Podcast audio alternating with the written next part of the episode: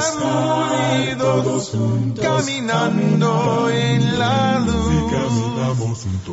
Mi nombre es Mefístoles, predicador de la Iglesia de Cristo en Cuba. Esto es El Estudio del Domingo, un podcast para juntos aprender de la palabra de Dios. Ya comenzamos. No hay nada mejor que compartir nuestras vidas en Jesús. Estamos nuevamente juntos para estudiar el maravilloso libro de Ruth.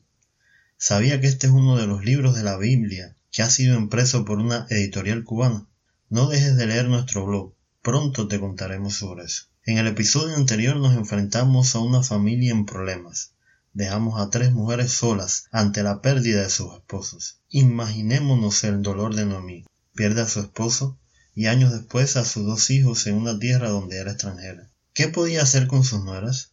Al parecer se habían quedado sin ningún recurso económico, así que solas, en dificultades, escaseces y sin una solución inmediata, Noemí se comporta como una suegra ejemplar. La palabra del Señor nos dice, y Noemí dijo a sus dos nueras, Andad, volveos cada una a la casa de su madre. Jehová haga con vosotras misericordia, como la habéis hecho con los muertos y conmigo. Esta es la solución más lógica y práctica. Iban a realizar un viaje largo sin saber lo que se toparían al llegar, en una nación que no era la suya. Lo más justo era pedirles que regresaran con su familia. Al menos allí tendrían algún tipo de seguridad y sustento. Pero ella va más allá. No solo reconoce lo bien que se comportaron con sus hijos ya fallecidos y con ella, también pide al Señor que tenga misericordia de ellas. En nuestras relaciones en la familia, dentro de la iglesia o con nuestros amigos, nos cuesta reconocer lo que hacen, aunque éste sea su deber. ¿Acaso estas mujeres no debían ocuparse de sus esposos y asistir a la viuda de su suegra? Era su obligación, y aún así Noemí les agradece. El reconocimiento es importante en nuestras relaciones. Ahora, notemos algo. Ella dice, Jehová haga con vosotras misericordia. Era costumbre de aquella época y región que las personas adoptaran los dioses locales, porque estos eran los que brindaban protección. Noemí, a pesar de todo el tiempo fuera, mantiene la fe en su Dios, al que le pide que tenga misericordia con ellas. Esta palabra abarca hechos de misericordia realizados por alguien fuerte en beneficio de alguien más débil. Es posible identificar tres significados fundamentales del vocablo, que siempre interactúan fuerza, constancia y amor. Ellas le desea lo mejor a sus nueras. Lo que sigue está cargado de emoción, que el Señor les conceda hallar seguridad en un nuevo hogar, al lado de un nuevo esposo, luego las besó, pero ellas, deshechas en llanto, alzaron la voz. Noemí sigue deseándole cosas buenas y un nuevo comienzo. Esa era su oración al Señor. Dios permita que nuestras oraciones siempre sean deseando cosas buenas a los demás. La mayor expresión de amor en el Oriente es un beso, que desencadenó como cualquier despedida sentida un mar de lágrimas. En ese momento de tristeza, ellas dicen, ciertamente nosotras iremos contigo a tu pueblo. La respuesta de su suegra, volveos, hijas mías, ¿para qué habéis de ir conmigo? Nos puede parecer cruda, fuerte, todo lo contrario, es humana y práctica. Ella estaba consciente que no podía tener más hijos, y aunque así fuera, la diferencia de edad sería muy grande como para que esperaran por éste para casarse como estipulaba la ley de Moisés. En nuestra vida como cristianos debemos mantener un equilibrio entre nuestra confianza en Dios y ser prácticos con los pies en la tierra. Noemí no estaba falta de fe.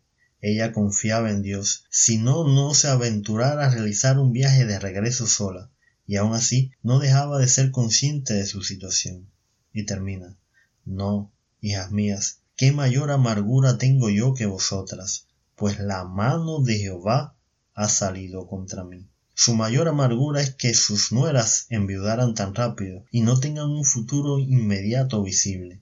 La mano de Jehová ha salido contra mí. ¿Denota esto de confianza o recelo contra Dios por lo que le ha sucedido a su familia? Ellos habían abandonado su tierra a un país extraño, sus hijos se casaron con mujeres gentiles. Pienso que el clamor de Noé reconoce esto. No es un reclamo a Dios, sino su destino hubiera sido otro.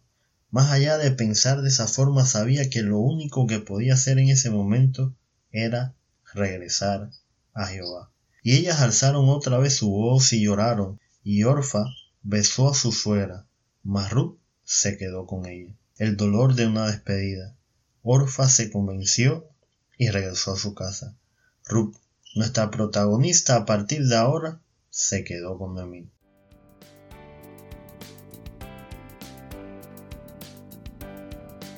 Usted escucha el estudio del domingo. Lo invitamos a que visite nuestra página web compartiendoestudio.gorpress.com.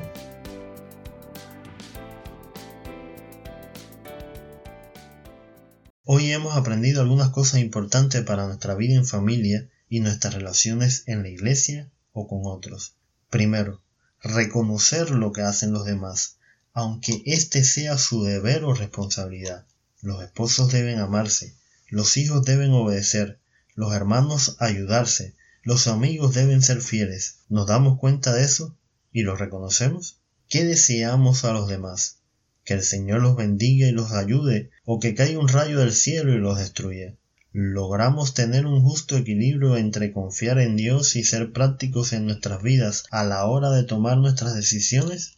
Cuando la calamidad llega a nuestras puertas, reconocemos que muchas veces tiene que ver con nuestras malas decisiones o nuestros propios errores, o empezamos a culpar a otros, incluso a Dios, y si no es el caso, aceptamos los designios del Todopoderoso o nos enfadamos con él.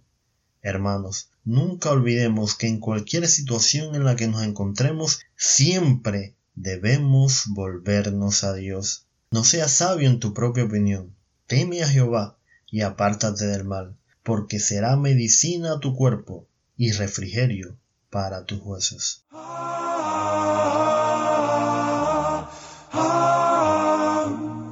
Gracias por escuchar. Te invitamos a que nos sigas en Facebook o Telegram como Compartiendo Estudio. Para contactarnos o sugerir algún tema, lo puedes hacer por el correo compartiendoestudio.gmail.com Hasta un próximo episodio. El Señor esté con nosotros.